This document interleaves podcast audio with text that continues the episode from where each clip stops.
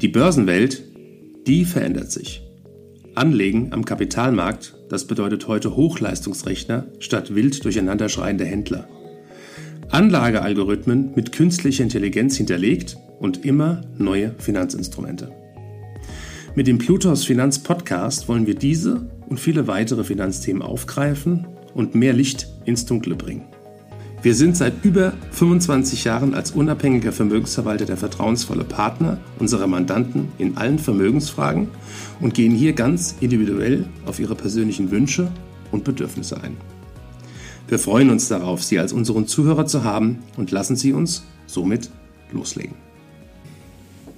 Hallo und herzlich willkommen zum Plutos Finanzpodcast. Ich sitze hier zusammen mit unserem Vorstand Kai Heinrich und einem ganz besonderen Gast, Herr Garcia Escobar vom Team Rinkeby. Hallo, Herr Garcia Escobar. Hallo, vielen Dank für die Einladung. Es ist für mich sehr erfreut, hier zu sein, wieder mit dem Blick nach Frankfurt und dann ein bisschen über Team Rinkeby zu sprechen. Es ist schön, dass Sie hier sind. Unseren letzten Podcast haben wir vor einem guten Monat gehabt und da ging es darum, was macht Team Rinkeby eigentlich? Und es war unmittelbar vor der letzten Tour. Und heute treffen wir uns hier, um genau darüber zu sprechen, wie die Tour dieses Jahr war und genau dazu gebe ich an unseren Vorstand Kai Heinrich. Schönen guten Tag. Schön, dass wir uns so zeitnah wiedersehen. Wir hatten ja das Vergnügen äh, in Paris beim Einlauf sozusagen. Und ähm, ja, mich würde mal interessieren, ich habe ja praktisch das Ende der Tour live erleben dürfen. Aber wie verlief denn die gesamte Tour dieses Jahr? Fangen wir vielleicht damit an, genau mit diesem Moment in Paris, wenn man dann da ankommt und ähm, wo wir auch das Vergnügen haben, einen Vertreter von Bluetooth da zu haben und uns zu empfangen. Das ist ein Moment, das kann man sich gar nicht vorstellen, das kann man auch gar nicht so richtig beschreiben, aber da stehen ungefähr 5000 Menschen auf dem Platz und warten auf zweieinhalbtausend Mitglieder äh, von dem Ringgebiet, die da einfahren. Und alle haben für das Gleiche gekämpft, alle haben jetzt sieben Tage mindestens in den Beinen, was das Radfahren angeht, aber letztendlich haben wir auch ein ganzes Jahr Vorbereitung, ein ganzes Jahr Projekt, ein ganzes Jahr Training mit den verschiedenen Teams. Und das ist ein sehr emotionaler Moment, weil man kommt da rein und man weiß, wofür man es getan hat. Man sieht auch Kinder, man sieht die, die eigene Familie und man denkt drüber nach, was man damit erreicht hat und was mit diesem Geld passiert, was man, was man gesammelt hat über das Jahr. Und dann rückblickend die Woche, die war anstrengend, keine Frage. Es gab mit Sicherheit Momente, wo sich viele Teilnehmende gedacht haben, warum tue ich das? Eigentlich würde ich gern zu Hause auf der Couch sitzen und fernschauen. Aber wo man dann genau in diesen Momenten an die Kinder gedacht hat, für den wir das tun, für die wir das tun. Und wo man gedacht hat, deren Kampf ist deutlich anstrengender als das, was wir jetzt hier tun. Also jetzt Zähne zusammenbeißen und weitermachen. Die, vor allem der Anfang der Woche war sehr warm. Ähm, wir hatten über 35 Grad oft dann beim Fahren.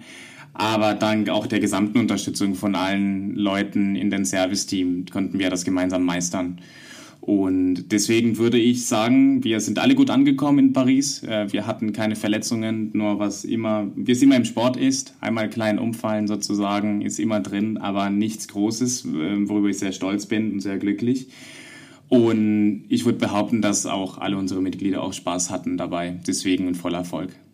Also ich kann äh, zumindest den Zieleinlauf während der Tour äh, war ich ja nicht dabei, aber bei den Zielen kann ich das nur bestätigen. Das war auch absolut mein Eindruck. Das war für viele, die angekommen sind, sehr emotional. Es war äh, tolles zu sehen, auch wie die Familien die Fahrer erwartet haben dann.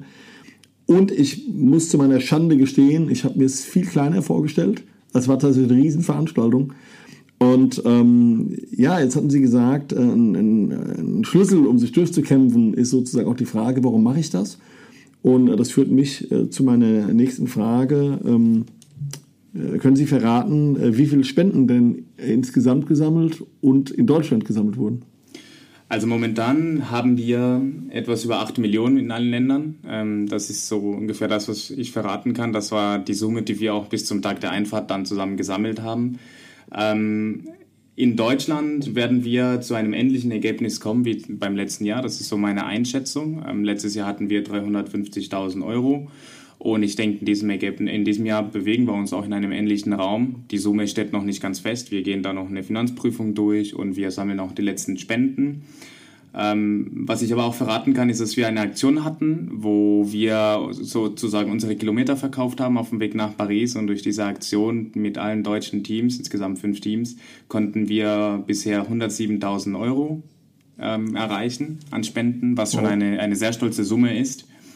Diese 107.000 Euro kommen dann nur von Privatspenden und jeder kann sich beteiligen. Deswegen ist auch eine sehr interessante, eine sehr interessante Aktion.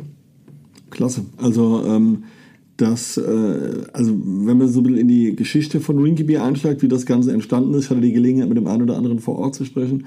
Ich glaube, von elf Fahrern auf Zweieinhalbtausend. Genau. Zweieinhalbtausend, ja, irre. Und ähm, gab es denn eine spezielle Herausforderung, die in diesem Jahr gemeistert werden musste, abgesehen äh, von der großen Hitze äh, eingangs? Ich denke, jedes Team durchgeht verschiedene Herausforderungen. Ähm, letztendlich ist es aber auch immer eine Gruppe und in Gruppen entstehen auch Konflikten, soziale Konflikten. Und ich denke, das ist natürlich, das ist so die größte Herausforderung bei uns in dem Projekt, durch diese Konflikte durchzugehen und sie auch gescheit zu lösen sozusagen, dass man auch innerhalb des Teams auch als Team bleibt. Nach dem dritten oder vierten Tag hat die Erfahrung gezeigt, da sind alle müde vor allem am dritten Tag. Die ersten zwei Tage sitzen dann schon quasi in den Beinen und man merkt, dass die Kraft fällt. Und wenn man dann sportlich am Anschlag ist sozusagen und sehr angestrengt, dann ist, sind die Nerven auch langsam durch. Und deswegen muss man auch da durch. Man muss aber trotzdem als Team agieren. Und das würde ich sagen, ist und war die größte Herausforderung in diesem Jahr, weil sonst alles andere lief sehr gut, äh, abgesehen von der Hitze. Aber ich bin froh, dass wir zumindest die Hitze hatten und nicht Regen. gut, wenn man sich die letzten zwei Wochen anschaut, wie das Wetter hier in Frankfurt war, äh, dann hätte man, glaube ich, dann auf jeden Fall die Hitze lieber genommen äh, für die Tour, wie Dauerregen oder sintflutartigen Regen, muss man schon sagen. Ähm, zu der äh, Spendenverwendung, ähm, vielleicht für die Zuhörer, die den letzten Podcast noch nicht gehört haben, würden Sie da nochmal so zwei, drei Sätze zu sagen, was mit dem Geld passiert? Gerne. Wir nutzen, also wir spenden das Geld an die Deutsche Kinderkrebsstiftung und es ist, es ist mit Ihnen abgestimmt, dass das Geld zu 80 Prozent für die Forschung von Kinderkrebs genutzt wird und, dafür, und dann die weiteren 20 Prozent werden dann für weitere Projekte wie das Waldpiratencamp oder die Syltklinik von der Deutschen Kinderkrebsstiftung genutzt. Das heißt, unser Ziel ist, dass die Therapie Therapie, dass die Therapien und die, und die Behandlungsmöglichkeiten so weit vorangeschritten werden, dass kein Kind mehr an Krebs sterben muss. Weil momentan ja, überleben acht von zehn Kindern Krebs und unser Ziel ist, dass alle überleben und wenn wir das erreicht haben, dass die Kinder auch die Krankheit ohne Spätfolgen überleben. Und ähm, wie lange ähm, spendet Team Winkeby schon für die Deutsche Krebsstiftung?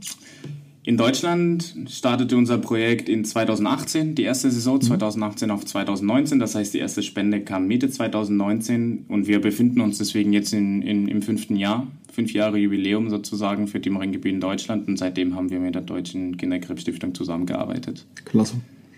Wie geht es denn jetzt weiter? Also ich glaube, man darf durchaus sagen, nach der Tour ist vor der Tour, kann man das so formulieren? Das ist richtig. Ähm, wir arbeiten jetzt schon auf Hochtouren quasi für die Tour in der nächsten Saison. Man kann sich bei uns auch immer noch bis zum 31.08. bewerben oder anmelden, wenn man da Lust darauf hat.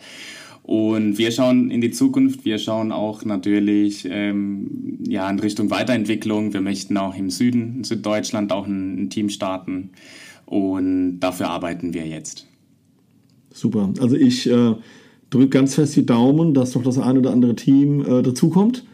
Und äh, kann nur sagen, nach dem Erlebnis dieses Jahr, ich freue mich auf den Zielanlauf im nächsten Jahr. Muss aber leider aufgrund der eigenen Sportlichkeit sagen, ich werde, glaube ich, wieder nur am Ziel stehen und nicht mitfahren. Erziehe aber wirklich den Hut, weil ich habe auch gesehen, also mit welchem Enthusiasmus, aber auch wie erschöpft die Leute durchaus ankommen. Und ähm, ja, ich fand meinen Part ein bisschen angenehmer, aber äh, man muss einfach sagen, also sich da durchzukämpfen, das ist schon eine echte Leistung. Also vor allem für Leute, die nicht unbedingt professionell Rad fahren und auch aus den Gesprächen mal zu hören, wirklich der Großteil, ähm, ja, für den äh, ist das ein, äh, einfach ein Herzensprojekt und nicht der sportlichen äh, Fitness geschuldet, äh, dass wir da äh, losstartet. Ja. Das stimmt, genau. Wir sagen, jeder kann, jeder kann mitfahren, aber natürlich muss man auch die Zeit investieren und haben, äh, um zu trainieren. Wir unterstützen aber auch jeden und freuen uns über jeden und über jede, die auch äh, dabei sein möchte und Teil unseres Projektes werden möchte. Gut, vielleicht lasse ich mich ja doch noch überzeugen. Also ich würde auf jeden Fall sagen, so oder so äh, sehen wir uns nächstes Jahr und mir bleibt nichts zu sagen wie vielen Dank, dass Sie uns heute hier besucht haben und ähm, ja, machen Sie weiter so. Vielen Dank auch. Danke für Ihre Zeit und Anhören unseres Plutos Finanzpodcasts. Ein Podcast, der Ihnen sowohl allgemeine Informationen zum aktuellen Marktumfeld sowie auch Wissen zu speziellen Themen wie Rohstoffe, Fonds oder auch Aktien einfach und effizient vermitteln soll. Wenn Ihnen der Podcast gefallen hat, dann hinterlassen Sie gerne eine Bewertung auf Apple Podcasts und folgen Sie dem Podcast auf Spotify. Teilen Sie ihn auch gerne auf Facebook, Twitter und LinkedIn und besuchen Sie uns auf plutos.de. Viel Spaß weiterhin und bis zum nächsten Mal, Ihr Plutos-Team.